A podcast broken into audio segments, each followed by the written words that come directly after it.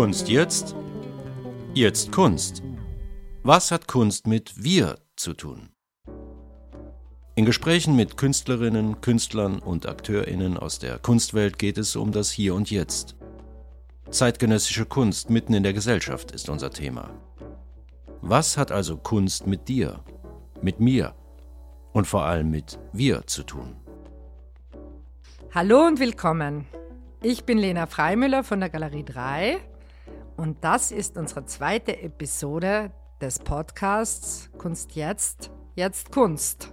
Ich spreche heute mit der 85-jährigen Künstlerin Margot Pilz über Sex, Geld und Politik. Kunst jetzt, jetzt Kunst. Was hat Kunst mit wir zu tun? Der Galerie 3 Flux Podcast von und mit Lena Freimüller. Liebe Margot, seit den 70er Jahren hast du ein umfassendes Werk an fotografischen Serien und viel beachteten politischen Kunstinterventionen im öffentlichen Raum geschaffen. Damit würde ich dich gleich mal vorstellen. In den 80er und 90er Jahren hast du dich dann der Medienkunst gewidmet, mit Video und Computer experimentiert und zu dem Thema dann auch als eine der wenigen Frauen an der Technischen Universität gelehrt. In deinem Spätwerk, also ungefähr seit den Nullerjahren, setzt du dich mit Altern und weiterhin mit Sexualität auseinander.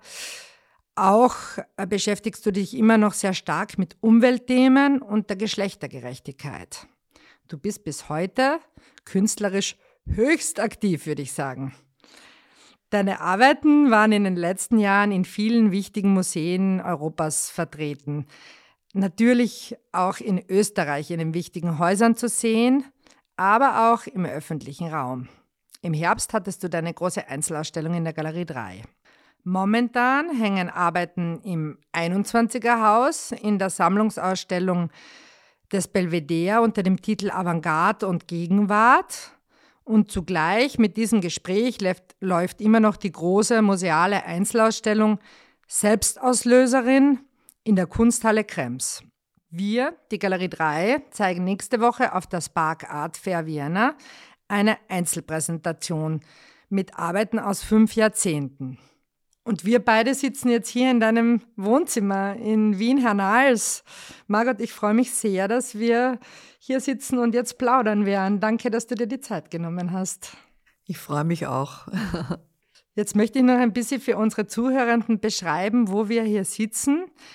Deine Wohnung ist ein Bau aus den 70er Jahren. Es ist sehr hell, weil ganz oben viel Licht, ein heller, weicher Teppichboden und es ist nicht besonders groß, aber genau richtig für eine Person. Und an der Wand hängt Kunst von mit dir befreundeten Künstlerinnen, unter anderem von der Renate Bertelmann und eine große Arbeit von der Veronika Dierenhofer. Und es gibt ein kleines Zimmer, in dem dein Archiv lagert und viele persönliche Erinnerungen. Diese Situation, die wir auch jetzt hier haben, nämlich dass wir zusammensetzen und über deine Arbeit reden, die gibt es recht oft, die ist uns recht vertraut, weil wir immer wieder hier gemeinsam arbeiten, Messen vorbereiten, Projekte vorbereiten, Ausstellungen vorbereiten und zu dieser Gelegenheit eben auch oft am Teppichboden Sachen ausbreiten. Du warst äh, jetzt in der letzten Zeit sehr viel in den Medien, besonders im letzten Jahr warst du im deutschsprachigen Raum in der Zeitung, im Radio, im Fernsehen, deine Biografie ist erschienen. Und jetzt möchte ich dich viele Sachen fragen, die sich vielleicht nicht alle Leute trauen, eine 85-jährige Lady zu fragen. Also ich versuche nicht das Gleiche zu wiederholen, was es bereits in vielen Interviews gibt, sondern ich freue mich, vielleicht ein paar andere Sachen zu fragen. Okay, gehen wir es an. Die erste Frage in diesem Podcast ist ja immer dieselbe, nämlich, was, liebe Margot, was hat Kunst mit wir zu tun?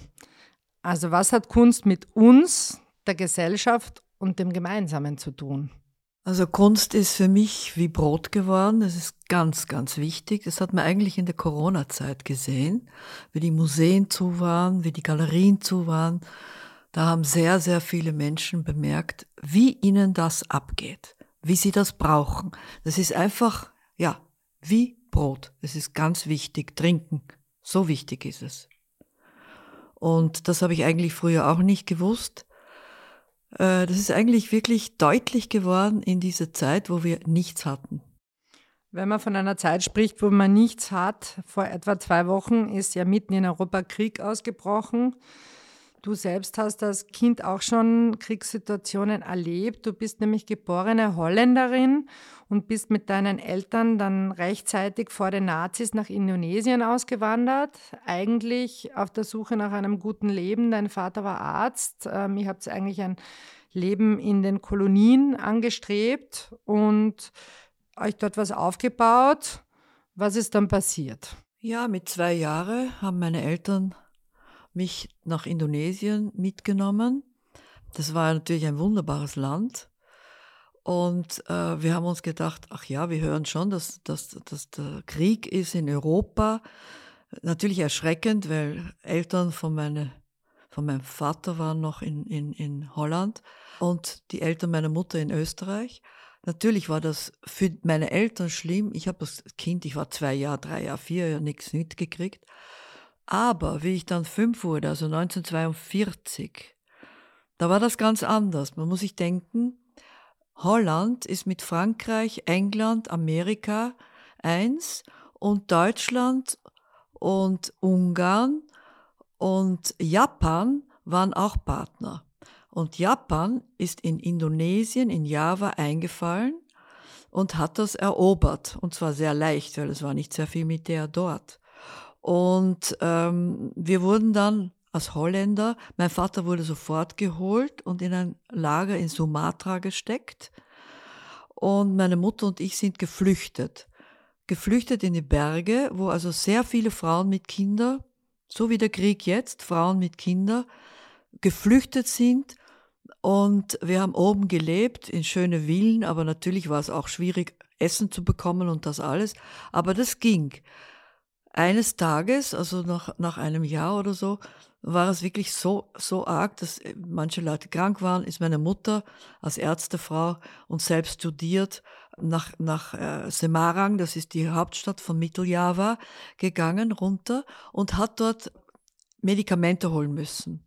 Ja, eine weiße Frau. Fällt natürlich sofort auf, wurde arrestiert, dann wurde nach dem Pass gefragt und der Pass war natürlich holländisch, aber es stand, dass sie österreichische äh, Ursprung war, nicht?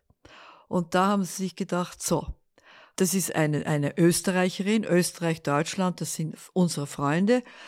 Sie wird wahrscheinlich mit einem Hackenkreuz werden wir ihr geben und dann kann sie ihr Kind wiedersehen. Aber so war es nicht. Meine Mutter war sehr holländisch und sehr holländisch und hat also Hitler gefürchtet. Warum? Weil wir hatten jüdisches Blut.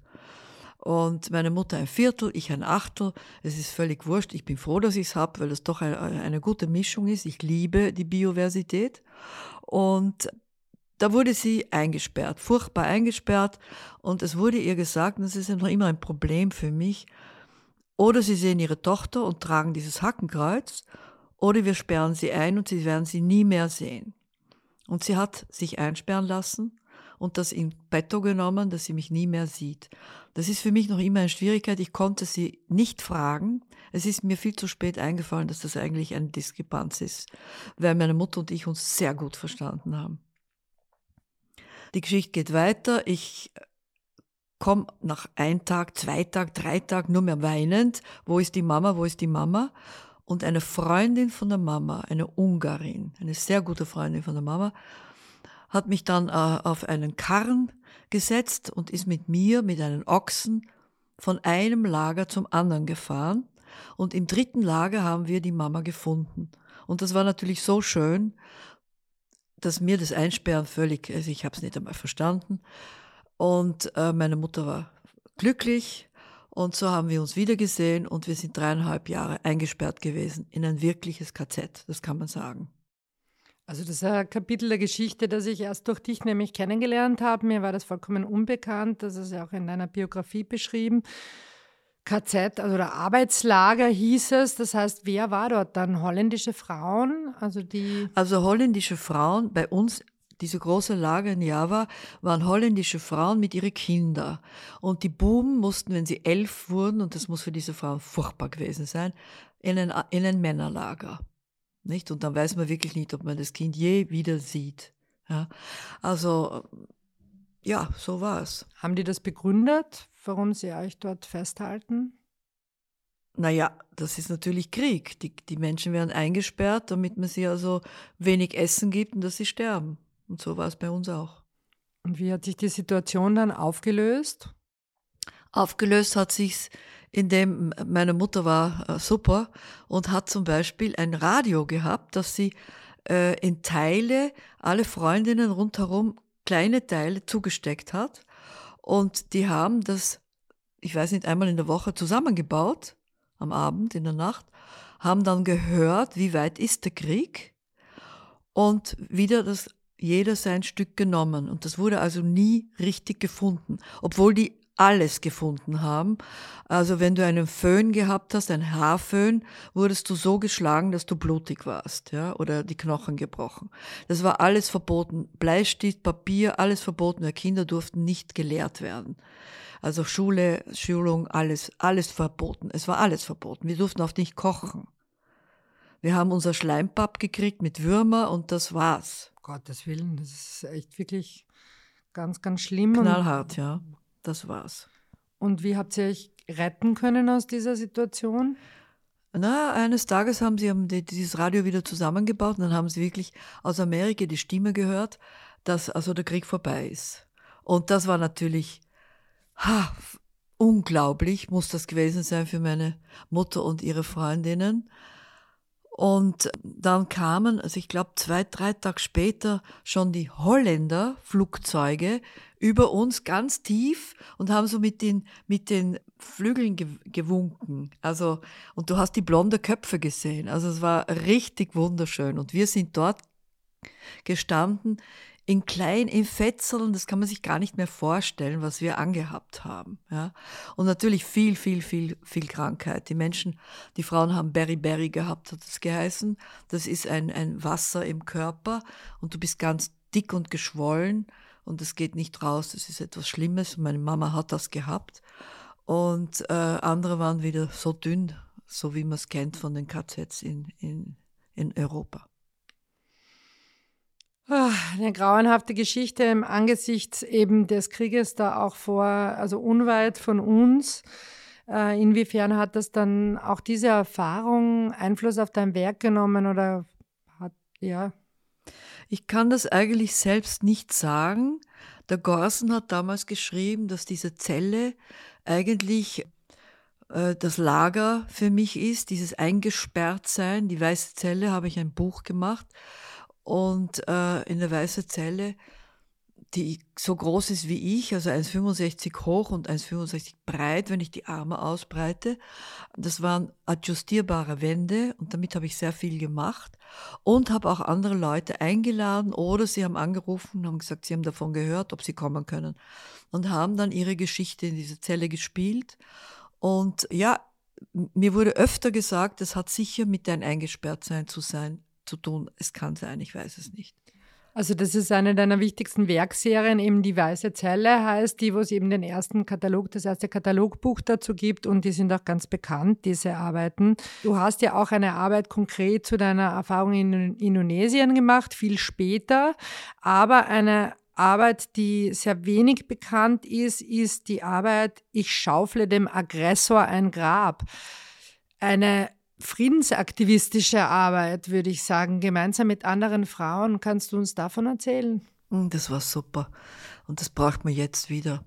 Es ist so, dass der Manfred Lang in seinem Garten, er hat ein Haus am Land, äh, hat also, ich weiß nicht, zwölf Künstler, Künstlerinnen eingeladen, auch Ausländer, irgendwas zu machen zu Dada. Und ich habe mir gedacht, es ist ein, ein, so ein kalter Krieg. Es stehen so viele Atomraketen auf uns gerichtet. Das war damals, ja. Das war so 82 oder so. Und ich mache jetzt, ich, ich, ich, ich schaufle den Aggressor sein Grab. Und das hat der Manfred wirklich gemacht. Er hat ein Grab ausgeschaufelt in seinen Garten. Es war ganz super. Ich habe ein, ein Kreuz gehabt, das, wo genau die Polaroids, die jetzt gemacht werden, während ich dort arbeite, draufgeklebt werden, von oben bis unten und Kreuz hat und auch hinten. Und dieses Kreuz war auch wichtig und ein Tuch habe ich gehabt. Da stand ein schwarzes Tuch wie eine Fahne. Da stand drauf, ich schaufle dem Aggressor sein Grab und noch äh, vieles also zu Dada. Und das war so schön, da waren sehr viele Leute dort bei der Eröffnung und die haben Zetteln geschrieben, die haben Sachen mitgebracht gehabt und die haben sie alle dort hineingegeben in das Grab. Und ich habe Anti-Atom-Sachen äh, äh, gemacht gehabt, die habe ich auch da reingegeben. Und dann wurde dieses, nach, nach, nach einem Speech, den ich gehalten habe, wurde dieses Grab zugeschaufelt. Und ich habe also eben diesen Speech dazu, Speech dazu gehalten und war nachher völlig fertig. so ungefähr das erste Mal, dass ich eine Performance gemacht habe und es war sehr anstrengend. Ja, also das, das war wirklich sehr wichtig. Und das Interessante war, dass wirklich nach ein halbes Jahr später der Kalte Krieg vorbei war. Ja? Und darum sage ich, man sollte das noch einmal machen. Ich glaube daran, dass wenn man solche Sachen macht, dass da was passiert. Also es war ein richtiges Happening eigentlich ja, auch. ein richtiges Happening. Der Beteiligung von vielen Leuten, was ja echt auch typisch ist für deine Arbeit, weil du immer wieder so große Arbeiten im öffentlichen Raum und politische Arbeiten gemacht hast in verschiedenen Etappen deines Werks, mhm. wo du dich gar nicht nur selbst ins Zentrum stellst, es ist aber auch so, dass man viele deiner Arbeiten kennt, wo du sehr wohl eben selbst oft im Zentrum stehst, wo du selbst Protagonistin bist, obwohl du eben auch gesellschaftliche Themen verhandelst oder behandelst. Ja, aber das ist natürlich, das hat einen, einen, einen richtigen Klick gehabt, warum ich das tue. Ich habe ja vorher überhaupt nur, ich war Fotografin, habe Meisterprüfung gemacht an der Grafisch, habe ein Atelier gehabt, bin ausgestiegen aus der Werbung und habe dann Kunst gemacht. Und das hat sehr lang gedauert, von der Werbung in die Kunst zu kommen. Das ist total die andere Seite. Ja, ich habe zwei Jahre gebraucht. Zum Beispiel habe ich einen Baron in seinem Schloss, das ganz riesig war, wo er allein gelebt hat, wo er kalt gegessen hat, er hat nie gekocht, wo er kalt geduscht, ge, sich gewaschen hat am Brunnen und äh, er hat nur einen weißen Hirtenhund gehabt als Freund. Und dieser Mann war so interessant, dass ich gefragt habe, ob ich ihn fotografieren darf und ob ich ihn interviewen darf. Das, da hat er gesagt, ja, warum nicht und gerne. Und da haben wir sehr lange Gespräche gehabt und ich habe tolle Fotos, wirklich schöne Fotos von ihm gemacht. In seinem Schloss, also auch auf dem Weg, durch die Allee, also überall. Und habe da eine, wieder eine Serie gemacht von zwölf Fotos und habe drunter geschrieben, unter jedem Foto, was er gesagt hat. Das war eine unglaublich schöne Serie zum Beispiel. Oder ich habe gehabt in meinem Haus einen Hausmeister mit seiner Frau. Und dieser Hausmeister, der stand immer da, so angelehnt, lässig, er, der Mann, ja, und die Frau ist umeinander, wirklich umeinander gewuschelt. Und er hat immer gesagt, na, dort musst du noch was machen und da musst du noch was machen. Ne? Und die ist gerannt und das habe ich schon gesehen, ich war noch überhaupt nicht feministisch oder, oder, oder äh, irgendwie in dieser Richtung, aber das hat mir nicht gefallen warum muss die Frau herumruscheln und er steht da und, und befehlt, ja, also und da hab, das habe ich fotografiert, indem ich ihm an diese Säule gelehnt, äh, so richtig so mit dem Arm drauf und, und Befehle gebend fotografiert habe und sie sehr unscharf, weil sie rennt und ich habe da so wirklich so neun Sekunden, wo er ganz scharf ist und sie ist ein Wischwasch, also wirklich ein Wischer. Und das ist der Hausmeister und sein Schatten. Und also ich habe immer die Außenwelt äh, fotografiert. Meistens drei, vier, fünf Serien, also Serien, ja. Und dann kam diese Geschichte mit der Polizei. Und diese Geschichte mit der Polizei, das war das dritte Frauenfest. Das war in 1978. Und ich war bei der Intakt, Internationale Aktionsgemeinschaft Bildende Künstlerinnen. Aber da musst du ja vorher Wichtig. schon Allianzen praktisch mit anderen Frauen gehabt haben. Weil, also mir fehlt jetzt so ein bisschen dieser Übergang von dem, aha, du bist Werbefotografin, du fotografierst jetzt äh, Einzelpersonen oder irgendwie für die Werbung und jetzt erzählst du schon, dass du in diesen Kreisen von mehr Frauen warst. Wie haben sich denn die Frauen zusammengefunden oder wie, wie kam es denn dazu, dass du dann eben feministisch geworden bist? Die Linda Christanell hat mich besucht in meinem Atelier für Werbung damals und hat ein Foto von sich haben wollen mit einem Objekt auf ihrem Bauch. Und sie hat einen wunderschönen Körper gehabt, einen wunderschönen Busen und hat mir gebeten, das so zu fotografieren. Ich habe sie am Boden gelegt, habe ihr Objekt auf den Bauch gelegt und habe also dieses Stück fotografiert. Und ihr hat das Foto unheimlich gefallen, sie hat Plakate draus gemacht und so weiter und hat immer wieder gesagt, Margot, kommt doch zur Intakt, kommt doch zu uns, du wirst sehen, das ist einfach super. Und ich war noch nicht so flott unterwegs. Ich war eigentlich sehr mit meinem Mann und meinem Kind verbunden und noch nicht so frei. Und da weiß ich, darum weiß ich das, dass ich noch überhaupt nicht frei war. Dass ich erst gelernt habe in der Intakt, dass man eine selbstständige Person ist, dass man was wert ist und dass man also selbstständig auch agieren soll. Und ja, das habe ich also wirklich äh, gelernt in der Intakt und da war eben dieser, dieser Tag, wo dieses Frauenfest war, das dritte Frauenfest. Und ich habe nicht sehr viel Lust gehabt, aber sie haben gesagt, geh, geh hin und nimm die Kamera mit, dann hast du was zum Angreifen und, äh, und, und schau mal. Und ich komme dorthin, eh viel zu spät, um 10 Uhr. Drinnen war alles gesteckt voll, zugesperrt, weil es durfte niemand mehr rein. Man hat durch die ganzen großen Fenster durchgesehen. Frauen, die tanzen, Frauen, die Bücher lesen, Frauen, die essen. Es war unglaublich.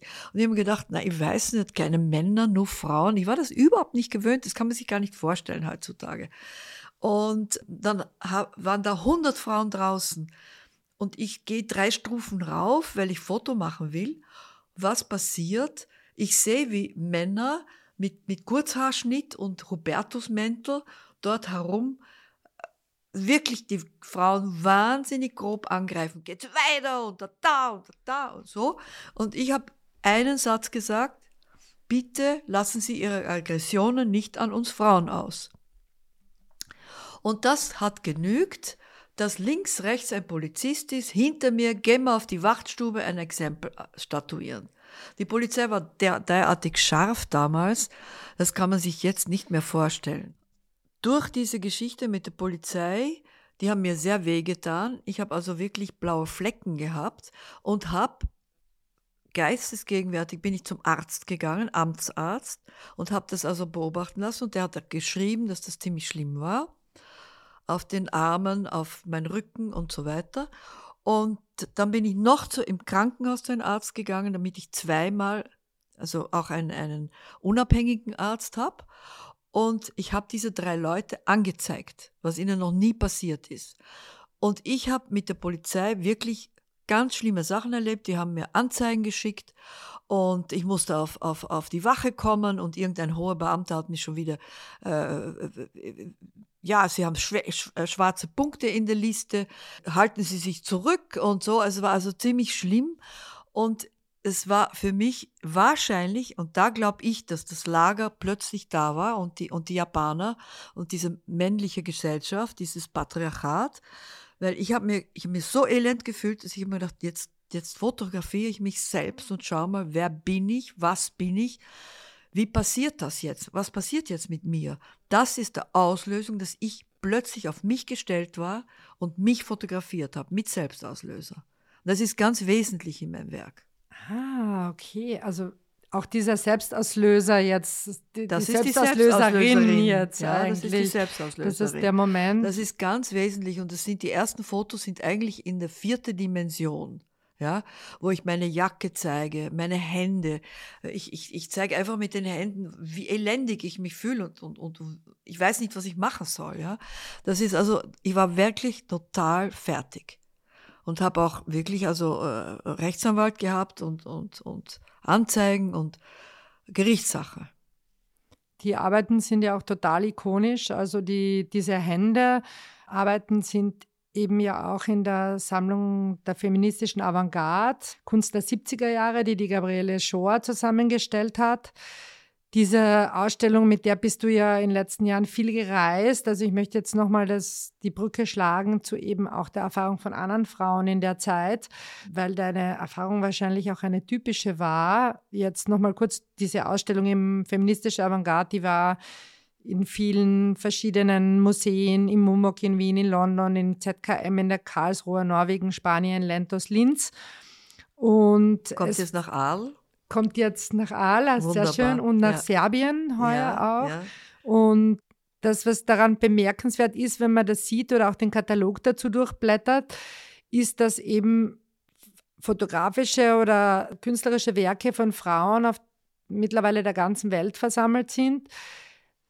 Und man hat den Eindruck, diese Werke sind verwandt. Also ihr habt ganz ähnliche Stilmittel. Ihr zeigt es euch selber, ihr fotografiert es euch oft selbst gefesselt, hinter Glasscheiben, eingezwängt, verletzt etc. Mhm, also mhm. es ist eine große Verwandtschaft der Arbeiten zu sehen und ich frage mich eben, wie ist das heute rückblickend? Wie habt ihr euch vernetzt? Habt ihr voneinander gewusst oder lag das in der Luft oder in einer Vor-Internet-Zeitalter? Wie, wie war das? Wie, wie gibt es das, dass so ähnliche Arbeiten entstehen aus Mexiko und Österreich oder so? Ja, weil die Unterdrückung so stark war für alle Frauen. Weil, weil ich habe in der Intakt wirklich, das war mir ganz wichtig, mit den Frauen zu sprechen. Wir haben ja immer wirklich nächtelang gesprochen. Und wir haben gesprochen und wir haben, wir haben wirklich rausgekriegt, es ist überall in jeder Familie dasselbe. Es, ist, es, es gibt wenig Ausnahmen. Wir waren ja dann, wir waren zum Schluss eigentlich 110, 120 Frauen. Und gesessen sind wir meistens so mit 14 bis 20 Frauen und in der Nacht dann nur mehr mit fünf oder sechs. Aber es war überall das Gleiche. Die Männer, es war ja wirklich die Zeit 70er Jahre, 80er Jahre, da haben wir ja nicht unterschreiben können für unsere Kinder in der Schule. Wir haben ja überhaupt nichts machen können. Es mussten, wir mussten, bei uns musste unterschreiben werden von unseren Männern, dass wir irgendwas machen dürfen. Also das war natürlich ja, ich habe mir gedacht, das ist Österreich, ich bin Holländerin, das ist in Holland nicht so gewesen. Äh, aber, aber es war für alle Frauen gleich, dass die Männer halt wirkliche Machos waren. Es war furchtbar. Und, und, und es wurde zum Beispiel, wir mussten Listen machen, äh, was wir eingekauft haben und, und wie wir unser Geld ausgeben. Und Überall das, es war überall das Gleiche. Und wie ich das erfahren habe, war das, das war wesentlich für mich. Und dann war ich auch äh, in Los Angeles, ja. Und da habe ich die, die, die Judy Garland Ausstellung gesehen. Genau, erzähl mal von deinem, also zuerst gab es diese Szene hier in Österreich, wo ihr euch sehr stark vernetzt habt und dann habt ihr aber sehr wohl über den Tellerrand geschaut. Du hast immer erzählt, ihr habt so viel gelesen auch gemeinsam. Und dann bist du eben in die USA gereist. Ja, ja in die USA. Das war natürlich sehr schön, New York. Und äh, ich habe dadurch, durch die Intakt, habe ich viele Frauen, viele Künstlerinnen in Amerika gekannt. Einfach äh, ihren Namen und ihre Adressen. Und ich wurde eingeladen dort. Und das war sehr, sehr schön. Mit meinem äh, kleinen Englisch haben wir uns gut verständigen können. Und ich, das war eine Szene, die war ich noch nicht gewohnt. Zum Beispiel eine, eine Künstlerin, wo ich gewohnt habe, hat mir erzählt, sie hat eine Performance gemacht, wo sie eine Sonnenlampe auf sich gestellt hat und das Publikum konnte zuschauen, wie ihr Gesicht Blasen gekriegt hat. Also Selbstverletzung. Solche Selbstverletzung war ganz wichtig damals in New York, in, in Los Angeles, in San Francisco. Und andere Leute haben zum Beispiel sich hingestellt und haben schießen lassen auf sich. Ja? Also das war damals plötzlich diese Welle in Amerika und ich habe sie nicht verstanden. Ich habe das also überhaupt nicht gemacht. Dann äh, war The Last Dinner von der Judy Chicago. Das habe ich mir angeschaut. Da bin ich wirklich lange in der Reihe gestanden und habe mir diese langen Tisch angeschaut. Da waren sehr schöne, sehr schöne Teller, zum Beispiel vaginal oder so, das habe ich toll gefunden, aber vieles war natürlich auch kitschig. Und das hat mir nicht gefallen. Also das, aber ich habe das fotografiert und mitgenommen in die Intakt. Und das nächste Jahr haben wir genau zu dieser Zeit in sehr viele Großstädte dasselbe gemacht. Also auch einen Tisch gedeckt, wunderschön. Und das letzte Abendmahl, also Last Dinner, äh, gefeiert.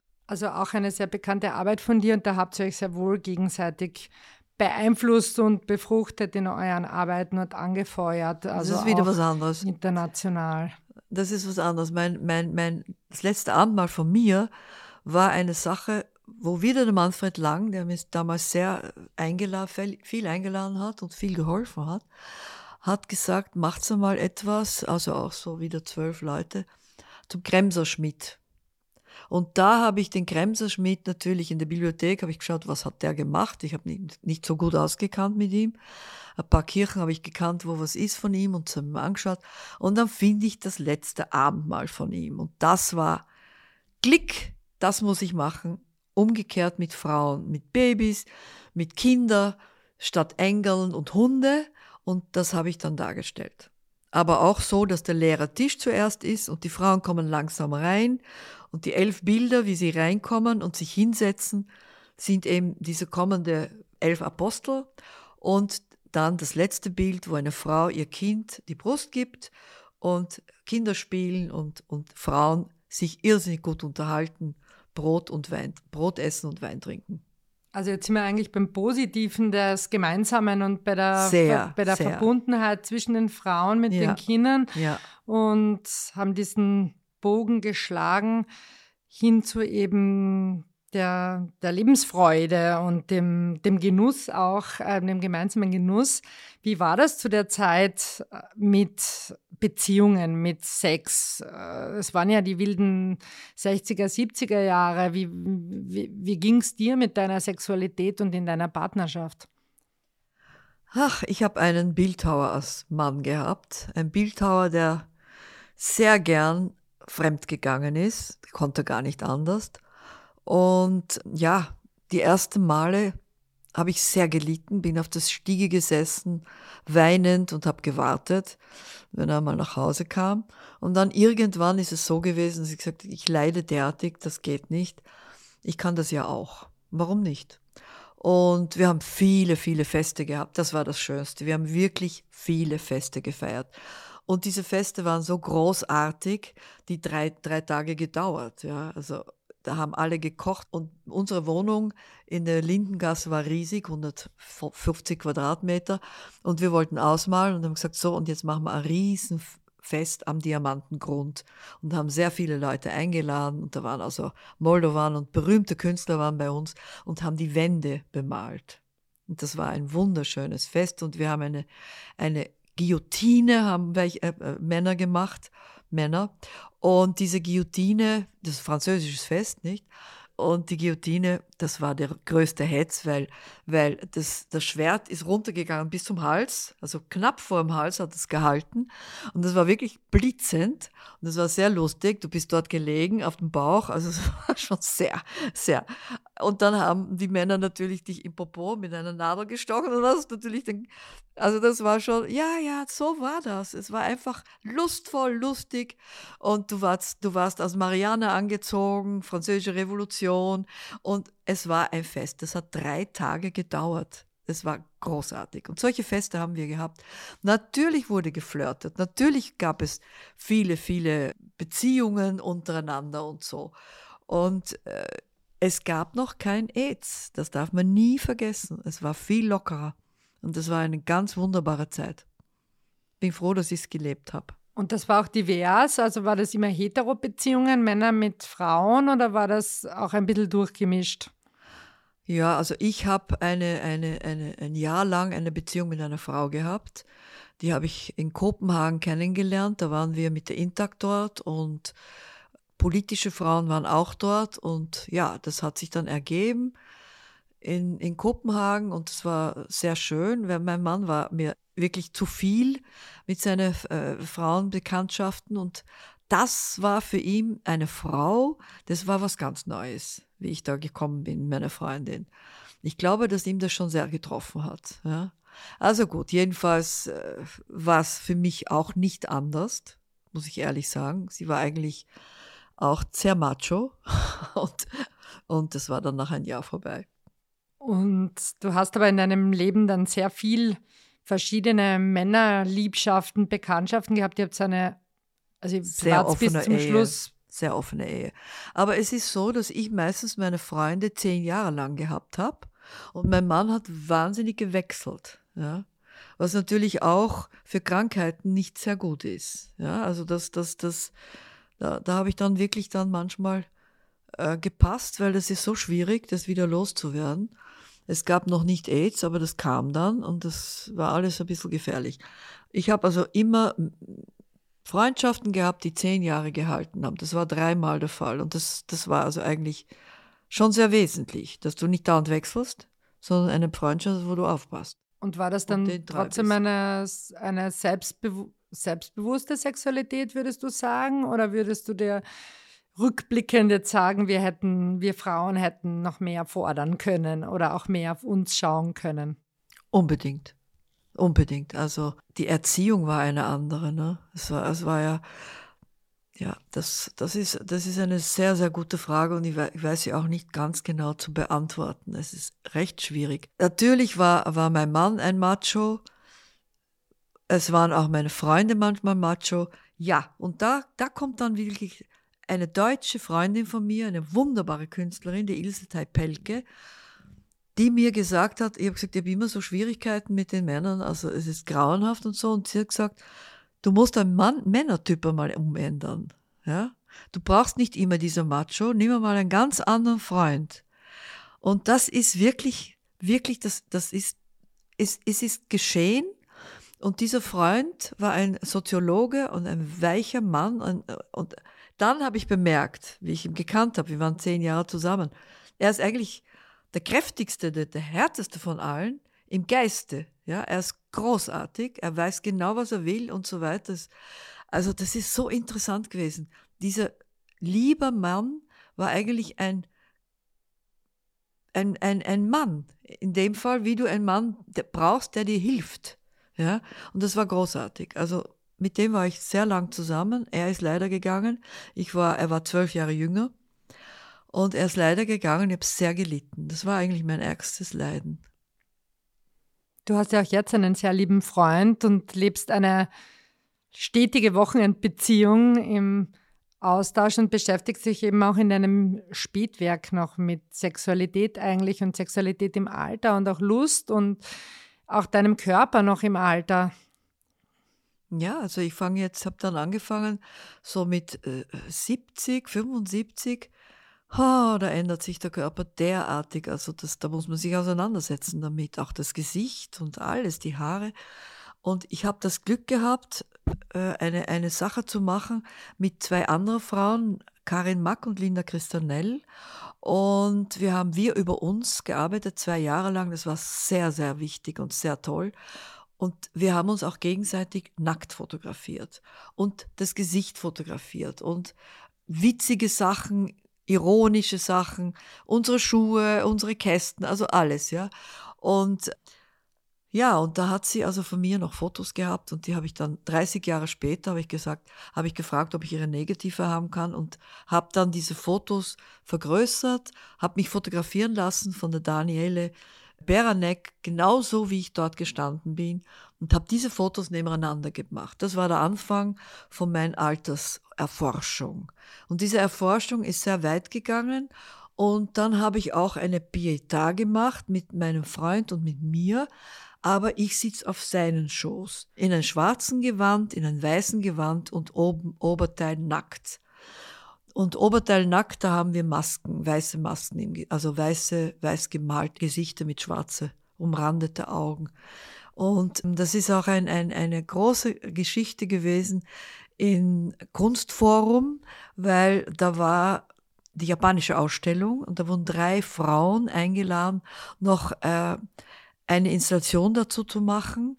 Und ich habe das Teehaus gemacht eben mit ganz groß dieses Bild von Ernie und von mir.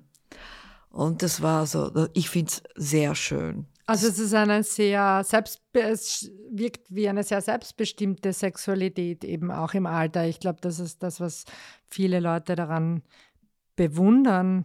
Ich frage mich, also ich als jetzt eine Feministin einer anderen Generation, Schau mir die Arbeiten zum Beispiel dann in, der, in deiner Museumsausstellung in Krems an, wo du dich eben vorher, nachher fotografierst und jetzt auch im Alter fotografierst.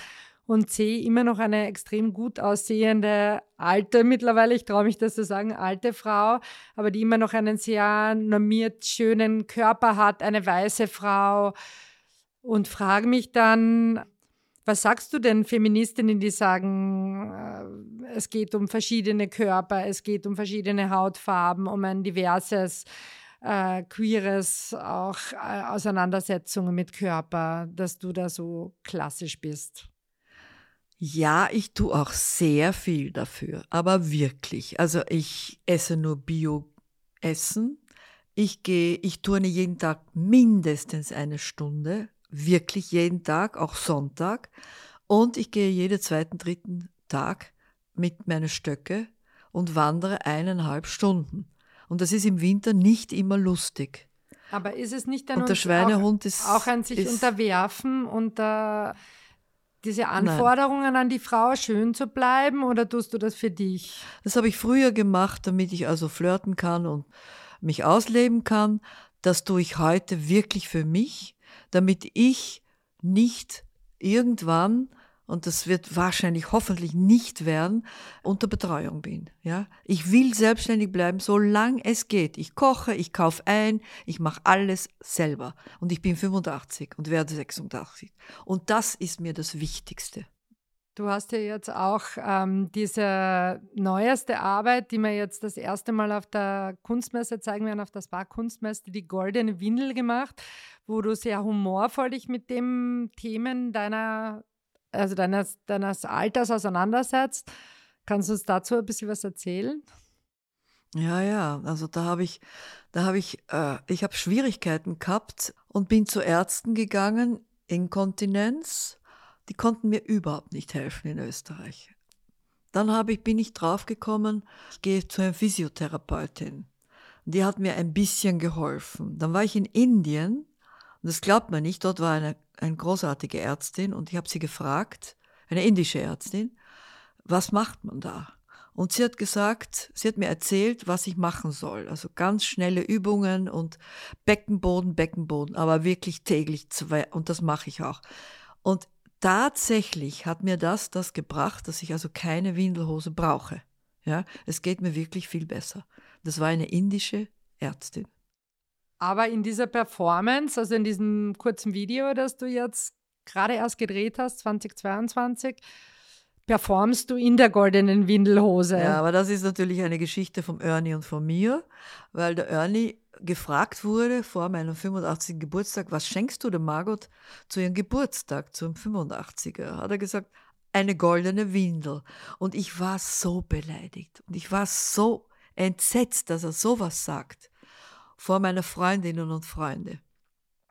Und habe gesagt, was mache ich jetzt? Und habe angefangen, diese, diese goldene Windel zu zeichnen und haben mir gedacht, okay, unsere Generation, das, das weiß ich, was das Windel verbraucht und was das für Wahnsinn ist. Ich mache eine Performance. Ich arbeite daran, dieses Tabu wegzukriegen. Und das war meine goldene Windelhose Performance.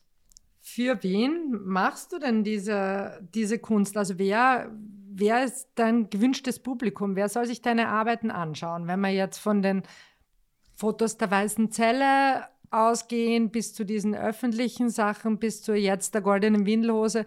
Wen wünschst du dir als Publikum? Wer soll sich's anschauen und wer soll sich's aufhängen? Warum nicht alle? Das ist alles okay. Ich meine, ich freue mich über jeden Menschen, der das versteht, äh, der irgendein Gefühl kriegt bei einer Arbeit von mir. Das ist ja das Wesentliche. Und es haben möchte und bei sich haben möchte, das wäre wunderschön. Auch meine Skulpturen, nicht? Diese, diese Keramiken. Das würde mich wirklich sehr freuen. Hat sich da für dich jetzt auch was geändert, nachdem du jetzt auf jeden Fall in Österreich zu den bekanntesten Künstlerinnen deiner Generation gehörst? Weil du hast ja eigentlich dein Leben lang Kunst geschaffen und es wurde jetzt sehr spät anerkannt. Also 2015 gab es die erste museale Ausstellung im Musa. Seitdem eigentlich ist deine Karriere relativ steil bergauf gegangen, beziehungsweise du hast auch kurz gedacht, jetzt lass du es bleiben. Gerade in der letzten Zeit hast du aber sehr viele neue Werke geschaffen und ich erlebe dich als unglaublich künstlerisch produktiv und rege. Ähm, wie fühlt sich der Erfolg an und was hat sich seitdem geändert? Der Erfolg fühlt sich in dem Fall sehr, sehr gut an, dass mich Menschen in der Kunstszene, aber nur in der Kunstszene, erkennen, wenn ich irgendwo reinkomme und meine Maske abgib. Das, das, ist, das ist ein sehr schöner Moment, wo du siehst, dass die Augen anfangen zu blitzen. Ja? Also das gefällt mir sehr gut. Sonst habe ich früher natürlich sehr selbstständig gearbeitet und wie die Lena auf mich zugekommen ist und sie gefragt hat, ob ich in ihre Galerie eintrete, habe ich zuerst einmal gedacht, na, ich brauche keine Galerie, ich kann das so auch. Und sie war mir aber so sympathisch und hat mich so gut besprochen, dass wir gesagt haben, okay, wir probieren das einmal. Und dann haben wir das probiert und das waren unglaublich gute Jahre. Vor allem das 2019er, äh, 20er Jahr war super, weil da habe ich also wirklich so viel Geld verdient wie nie, wenn ich, Lena hat das also wumm hinaufgeschupft und damit war also wirklich sehr, sehr viel gewonnen. Äh, leider hat die, die Corona-Geschichte unheimlich viel kaputt gemacht. Es ist fast nichts mehr passiert und ich hoffe, es wird sich ändern. Wie ist das mit Geld? Hast du also früher davon schon leben können oder was wünschst du dir vielleicht auch jetzt noch vom Kunstmarkt? Naja, gut, also natürlich Erfolg und Verkauf.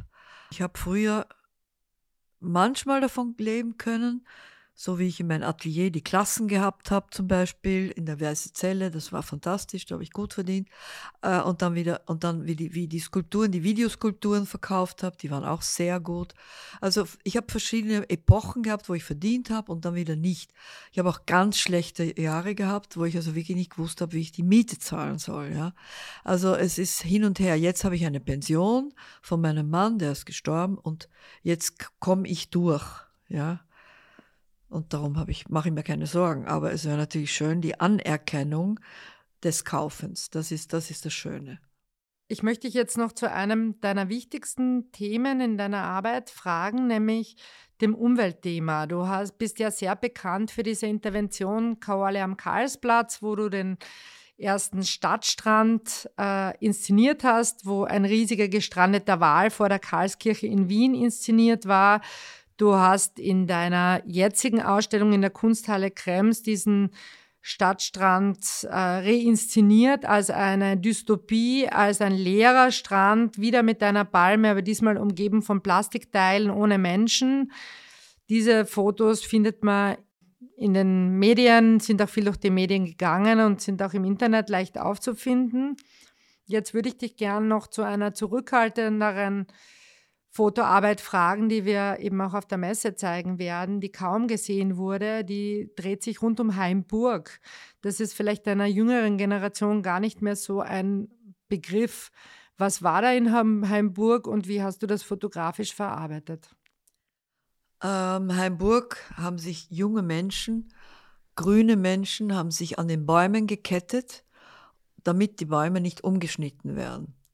Und Heimburg ist für mich was Wunderschönes und ein, ein, eine großartige Aulandschaft mit Wasser und Bäume und Wald und Wiesen und, und wie, wirklich viele Tiere. Und das mussten wir schützen und das haben wir geschützt. Wir sind hingegangen, wir sind alle hingefahren und haben also äh, dort, also wir sind gestanden und haben die unterstützt. Und ich habe dann natürlich fotografiert.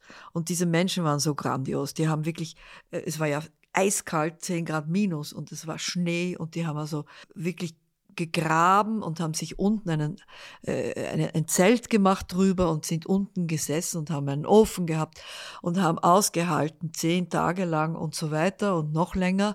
Und ja, da ist ja auch die Grüne Partei entstanden aus diesen ganzen.